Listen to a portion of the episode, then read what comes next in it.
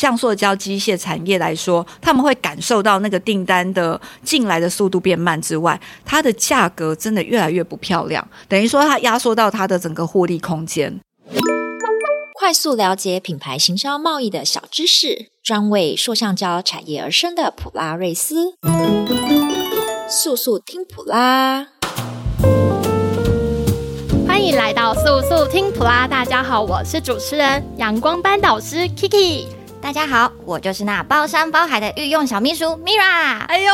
就是我们那个二零二二 Type Plus 台北展的 Show Girl 第一美吗？哦，你真的是包山包海是怎么回事啦？哎呀，就是比如说展场上缺个好看的 Show Girl 啊，或是圣诞活动少了一个性感的兔女郎，这个时候呢，就是我出场的时候啦。哎，真的哎，真的哎，我跟你说，大家。不管什么时候，我们 Polaris 的任何活动啊，我们都会有颜值担当。我今天就不用再补充额外的叶黄素了。哎呀，讨厌啦，没有啦，眼睛已经有补了，有补了，很可以，很可以。那想知道的普迷们，赶快回去看一下我们那个二零二二 Type Plus 的文章也好，FB 也可以哟。之后也会常常出现，请紧密的 follow 我们这样。那话说，现在正是我们中国展期间呢，我们 PRM 的伙伴已经在中国展忙进忙出，帮大家。准备要带回第一手消息，记得追踪一下我们的 FB 粉丝专业及电子报哦。偷偷跟你说，我最最最期待的就是带看展的直播影片，全程以第一人称的视角进行拍摄，让人感受到身临其境的感觉呢。对，还不知道要从哪里看的人，赶快 follow 一下我们的官网或是我们的 FB 粉丝专业。所以，我们就让我们的专业来收集精准的市场资讯。有 follow 到这一集的朋友有福了。我们今天就来聊聊二零二三年第一季市场的状况。今天的主题就是收录在普拉抱报第四百八十八期中的“塑橡胶产业挑战永不停歇”。二零二三年第一季市场观察，带你探讨台湾厂商华丽转型之道。欢迎我们的普拉瑞斯的板娘，也是普拉瑞斯创意整合总监，爱丽丝。大家好，我是爱丽丝。嗨，先来恭喜我们的 Alice 获选为二零二三年商周气灵会第三届会长，恭喜恭喜！谢谢大家。等等等等，你是说那个拥有超过两百多位的老板还有经理人加入的气灵会吗？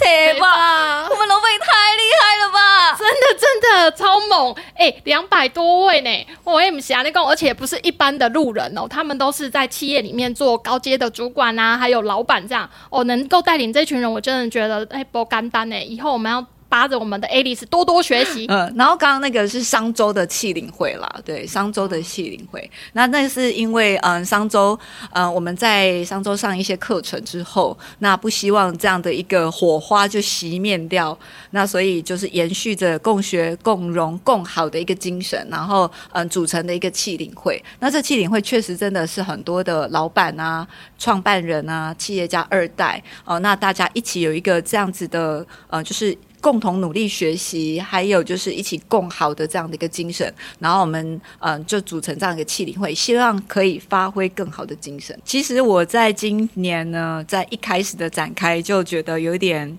嗯、战战兢兢的，因为今年接的这些任务好像有一点多，多到我自己有点头皮发麻。但是我觉得这个是呃承蒙大家看得起，不管是在气领会或者是在 OGSM 的嗯、中华 OGSM。啊、呃，目标管理协会的一个呃承接，我觉得都是因为啊、呃、很多的同学还有很多的会员，他对我的一些支持，然后他看得起我这样。我觉得你有机会你就要上啊，对不对？这不就是我们的普拉精神吗？嗯，真的超猛哎、欸、哎，Alice 本来她的头衔就已经很多，今年又更多，责任又更大嘞、欸。哎，我真的觉得很值得，请我们的后置帮忙加一下掌声跟欢呼声哎、欸！耶，太棒了！真的是我们普拉瑞斯的骄傲啊！是是，谢谢大家。不过我觉得这个感觉就很像我写的文章哦，有点漏漏等啊，好像我的那个标题，刚刚 Kiki 在念的时候，我都觉得很怕你断气哎。真的，而且我平常普拉健身呐、啊，也是有一定的肺活量啊、呃呃。对啊，有练过，有练过，很不错。那现在就带着大家一起先来挖宝，想问问我们的。创意整合总监 Alice，二零二三年第一季结束了，目前全球的景气，你的感受看起来是如何啊？哎，等一下，我想要了解一下，为什么人家都有那个很棒的 AKA 啊？那我嘞？啊，你的 A K A 就是板娘、仙女、最美板娘。我听说我们 B R M 出了一个维他命 C，呃，维他命家族，对不对？对，维他命团队，我可以维他命 A 耶，哇，够棒球哎哦！可以，可以，可以。其实在，在呃这次写完这个第一季的观察文章，坦白讲，是我收集蛮多的一些呃。市场上的资料，那当然每一次我自己在做一些呃文章的撰写的时候，我会收集到很多的素材。其实我觉得第一季在延是延续到去年的下半年第四季的一个情况。那去年我就做了一个综合的一个观察，嗯、会是一个外冷内温的一个状况。那这个果不其然，到了第一季整个结束的时候，哇，我们的经济成长。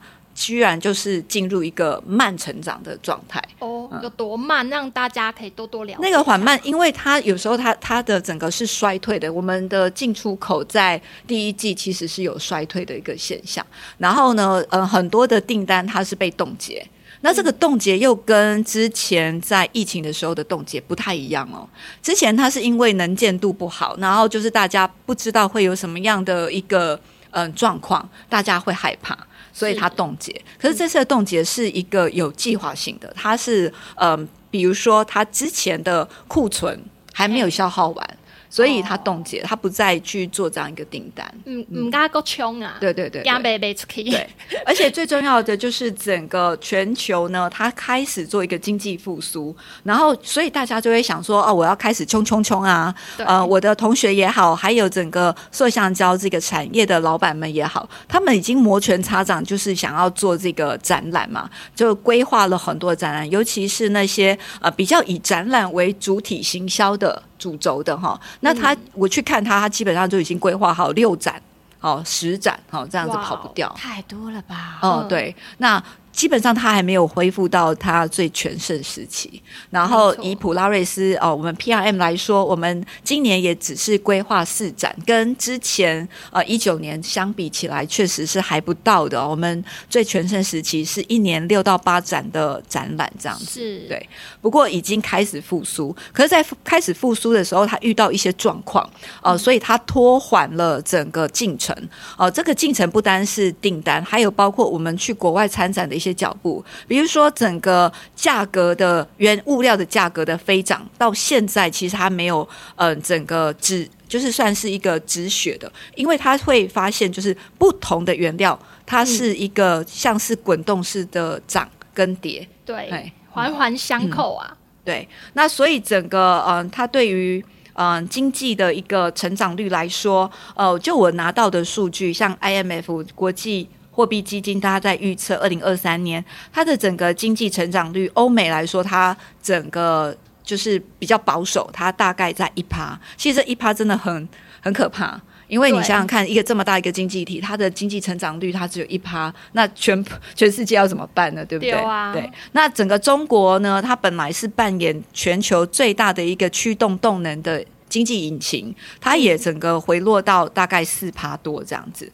对，那整个最亮眼的其实是会落在东协，好像东协五国啊，大家的印度啦，哈，还有越南，这些都有到六趴。那确实，这本来是预测嘛。那呃，整个第一季结束啊，确实如同这个预测的走向。哦，那整个的嗯、呃、比较成长快速的，确实是落在印度跟越南。那其他的像是那个嗯、呃、东协的另外五国，哈，那我们的整个。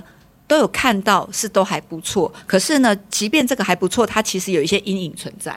对、嗯，大家还是比较保守，跟还在观望，对不对？对，那这也反映在展览。那整个展览为什么会比较就是好像要冲了，可是感觉又有一点被踩刹车？那这个踩刹车跟涨价有关系，因为各国的这种。呃，物料各种的物料都在涨哦，那它也反映在我们的展览。那展览你想想看嘛，不管是摊位啦，或者是装潢啦，甚至运送，其实真正最可怕的就是运送。很多人都会说啊，这个运送应该现在塞港已经结束啦，是不是经那个价格会回落？其实我们后来发现，其实就算你运送价格回稳，可是它的关税。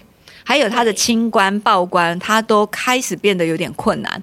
那从比如说我们上次在孟加拉观察到的孟加拉的那个关税啊、呃，突然就暴增嘛，那或者是它在增加的那个清关的或者是报关的一个困难度，那这次也反映在中国。呃、我们中国在呃第。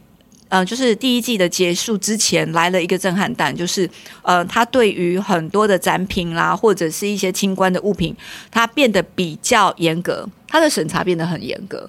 然后我们就发现说，哦，有些客户他就突然说，哦，我可能不能带机器去了。他本来有预期要带，可是他说不能，为什么？因为他发现他的清关然后变得比较严格之外，这也反映在我们自己本身啊。整个 PRM 本来预计要送一些东西过去，发现哇，这个我们收到那个报关行或者是那个运运送公司就跟我们说，哎，你确定要这个时候弄吗？他第一个价格变很高，那我们就说啊，价格变很高是多高？那以实际 PRM 自己的例子来说，我们原本只是送一些无纺布袋啦，或者一些这种小小的文具用品过去。那以往来说，可能两三千就台币哦，哈，就不错了嘛。他这次整个盘算下来要涨到一万一台币这样，那这个是我我我没有见过的，这个也是蛮蛮我们自己的亲身经验这样。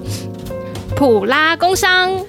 出国参加展览的广告行销费用也太可怕，谁来救救我啊？Man 环路，快点加入塑橡胶国际百货公司 PRM 的 O2O 展览行销方案。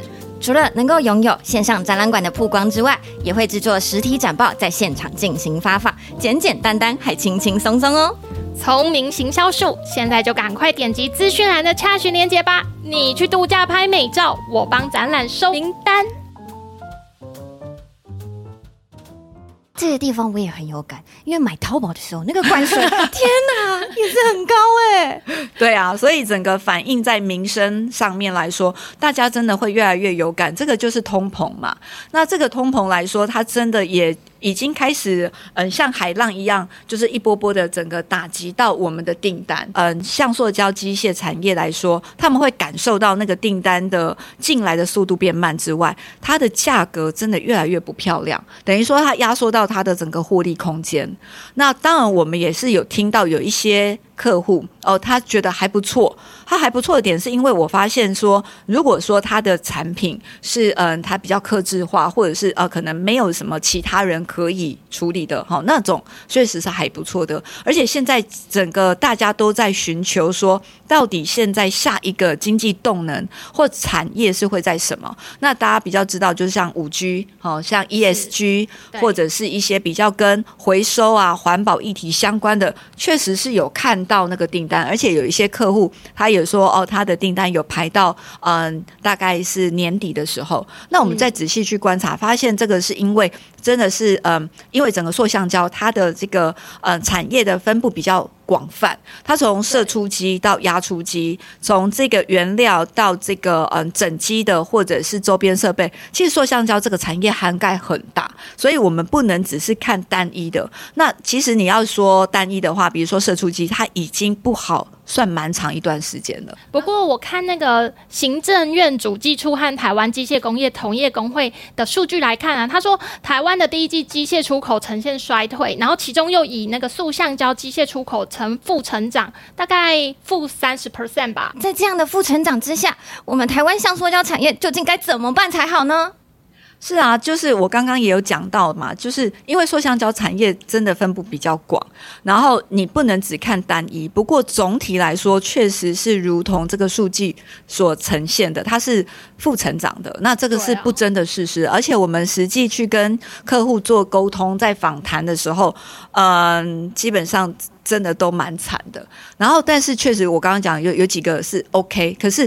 整体来说，哇，我感受得到那个，我觉得这个寒冬好像还没过，还是要继续的，继续的努力这样子。那我们发现说，嗯，整个各个国家，他们其实在很努力在思考说，那怎么样带动下一个经济动能？所以有一些国家，它在推动它的一些经济基础的建设啦，哈，或者是一些刺激的方案。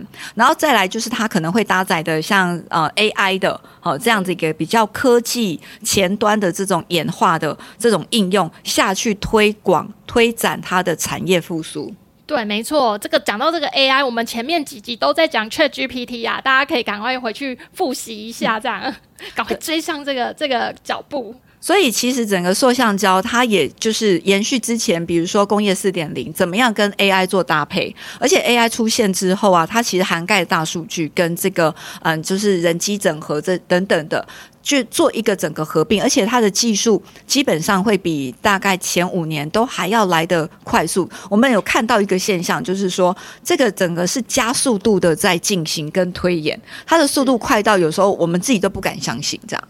哎呀，永不哎，对对对，然后再来就是，嗯、呃，整个绿能这件事情，呃，也是反映在就是有几个嗯、呃、公司或几个厂商，他们确实有搭载到这种绿能的时候，它确实订单的反应就比较好。对，它确实是一个改变原本状态的一个出口。嗯，所以呢，整个塑橡胶的企业，我们也会推荐，就是说你要怎么样加快在产品的转型，那你要怎么样投入创新跟开发，去做出更环保、可持续性的这种产品，这是未来的主轴啊。虽然所有的数据都在。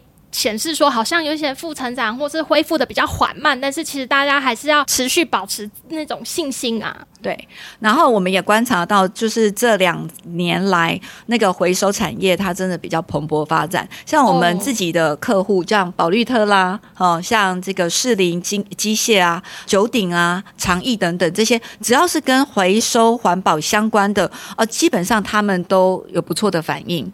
嗯，非常可以值得发往这方面去思考思考，这样。而且其实台湾呢，整个、呃、算是一个回收王国。那因为我们回收的这个也搭造这个 ESG 的议题，而且我们台湾的回收率基本上是在亚洲国家当中是排名前很靠前的哦。哎呦，那代表我们是不是有抓到这个先机的可能性啊？没有错，而且其实台湾还有一个我觉得很值得称赞的是，大家可能比较不晓得，我们其实在反映在实。实际具体作为上有一个具体的行为，像是嗯、台湾的厂商像台积电，它在推动细晶圆的回收，还有广广明光电哦，它推动 LED 的回收。那再来像我刚刚讲的保绿特，它做的是 PET 的整厂回收，他们现在已经在台湾有一个厂可以做出这个食品级的回收料 PET 回收料。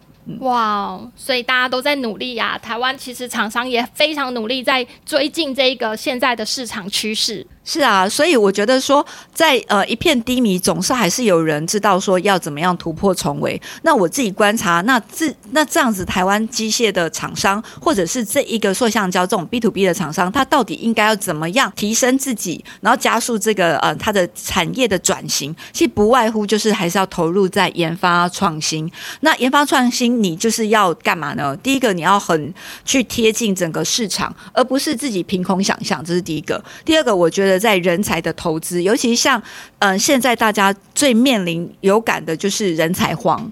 那所以在、哦、在人才这方面的投资，我觉得就是。一样是企业要持续的去进行的，不管是在你们公司的一些制度的呃整理啦、回馈整个环境啦，包括我们因为机械厂嘛，那个整个工厂的环境都是需要去注重的。好，那再来呢，就就是我觉得在投入这个议题，其实现在的政府也是很积极的，在想要协助我们的这些产业做一个转型，这样。所以我觉得多方面的去探寻一些机会，是整个现在这个企业来说，不能只是闭门造车，没错，真的是太精彩了！再次谢谢我们的普拉瑞斯创意整合总监 Alice 带来这么多的分享，谢谢大家。是不是觉得还意犹未尽呢？那我们就期待下一集再请 Alice 再继续帮我们分享一下，接下来我们的台湾厂商在疫后的出路可能要怎么做呢？敲碗，敲碗，敲碗！好，大家用力敲哦！喜欢这次的主题吗？或是有什么想听的主题？欢迎在 Podcast 底下留言，或是到普拉瑞斯 FB 粉丝专业留言哦。速速听普拉，我们下次见。我们每周三更新哦。